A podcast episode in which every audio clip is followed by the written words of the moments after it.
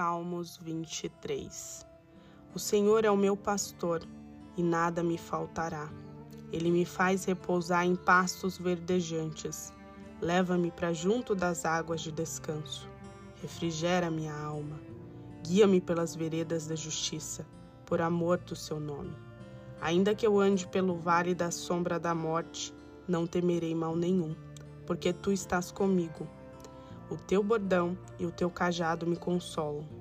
Prepara-me uma mesa na presença dos meus adversários. Unge-me a cabeça com óleo, o meu cálice transborda. Bondade e misericórdia certamente me seguirão todos os dias da minha vida, e habitarei na casa do Senhor para todo sempre.